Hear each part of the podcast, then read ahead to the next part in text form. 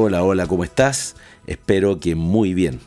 Yo por aquí descansado después de un tiempo sin eh, grabar eh, episodios de este podcast porque acabo de llegar de vacaciones y anteriormente a ello estuve abocado a lanzar mi segundo libro del cual seguramente ya has escuchado algo llamado Hackea tu mente. Soy Roberto Cami, emprendedor, creador de MapCity y ahora autor de un segundo libro, el que reciente mencioné, y mi primer libro Piensa al revés, de nombre homónimo a este podcast. Hoy justamente te quiero hablar de la inspiración, te quiero hablar de las ideas. Y el título de este episodio se denomina ¿Sabes qué inspira tus ideas? A mí casi todos los días me toca participar de alguna conversación en donde se habla de innovación, de creatividad y obviamente de ideas.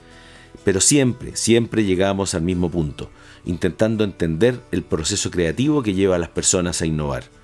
Cuando me preguntan en qué momentos me vuelvo más creativo o se me ocurren las cosas, siempre respondo que la mayor cantidad de veces es durante la ducha, en ese momento personal e íntimo en donde la mente no está necesariamente trabajando ni contaminada con las actividades diarias. Pero intentando analizar el origen de las ideas, llegué a concluir que éstas pueden provenir de distintas formas. No existe una manera única en cómo uno se vuelve creativo, creo yo, la intuición, la comprensión que cada uno tiene del mundo, la combinación de ideas pasadas u otras observaciones que detectan asimetrías o necesidades no cubiertas en el mercado pueden ser válidamente tremendas fuentes para crear ideas. Incluso la estética puede ser un originador de grandes ideas y disrupciones, como fue la obsesión de Steve Jobs por la caligrafía y su diseño del Macintosh 10 años más tarde.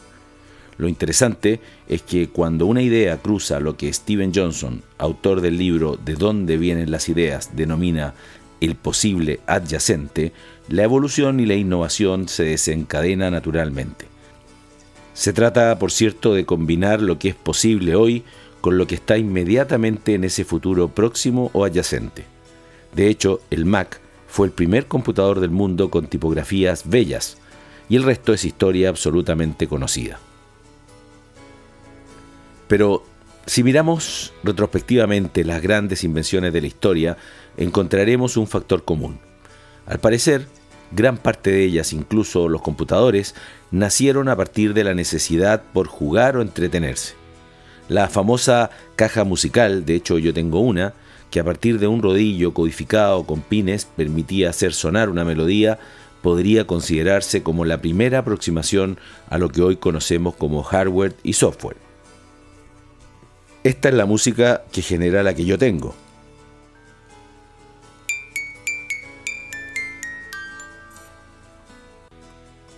Lo interesante es que cambiando el rodillo metálico cambian la música, es decir, el software o programa a ejecutarse. Sin embargo, para que estas ideas se conviertan en reales innovaciones, útiles y resuelvan una necesidad real, deben evolucionar pero no evolucionarán de manera natural a menos que las condiciones sean favorables para que germinen, como fue el origen de la vida misma hace millones de años atrás. La innovación no ocurre tampoco de la noche a la mañana, aunque algunos puedan creer en la generación espontánea. Muy por el contrario, se trata de una maduración lenta, que implica cambios en múltiples aspectos como los sociales, culturales, tecnológicos, etc.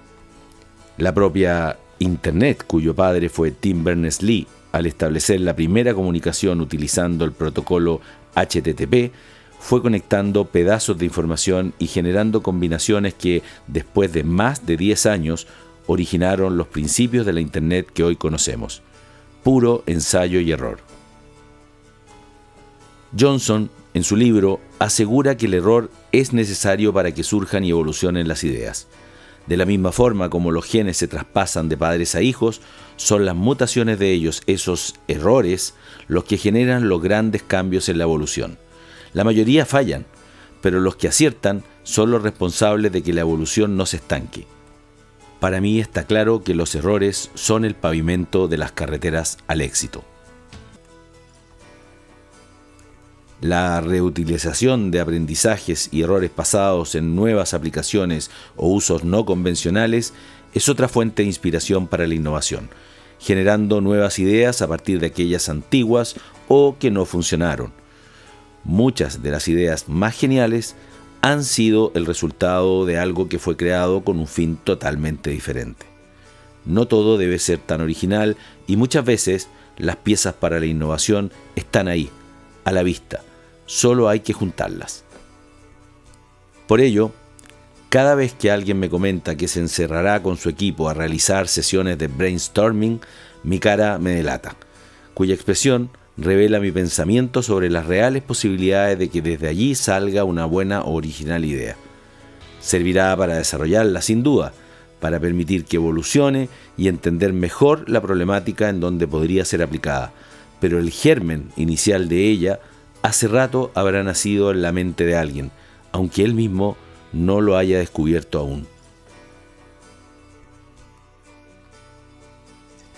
Hoy más que nunca, cuando la innovación es tan importante en las empresas y de ella depende la sobrevivencia, tenemos que entender bien cómo se generan las ideas y establecer aquellos procesos que dentro de nuestras propias empresas nos permitan activar ese germen de creatividad que transforme una idea en un proyecto un proyecto en una solución a un problema existente.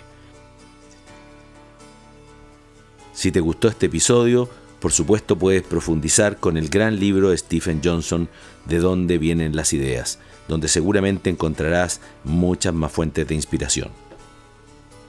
Y por supuesto a seguir leyendo en mi blog robertocami.com o piensaalrevés.cl muchos otros artículos de interés. Te invito por supuesto también a adquirir mi último libro, recién salido del horno, Hackea tu mente. Toda la información la podrás encontrar en hackeatumente.cl y por supuesto a partir de ahí podemos conectar en las redes sociales o incluso podemos tener una reunión para analizar tu proyecto, tu idea de negocio o la oportunidad que estés mirando. Muchas gracias, nos vemos y nos escuchamos en un próximo episodio de Piensa al revés. Chao, chao.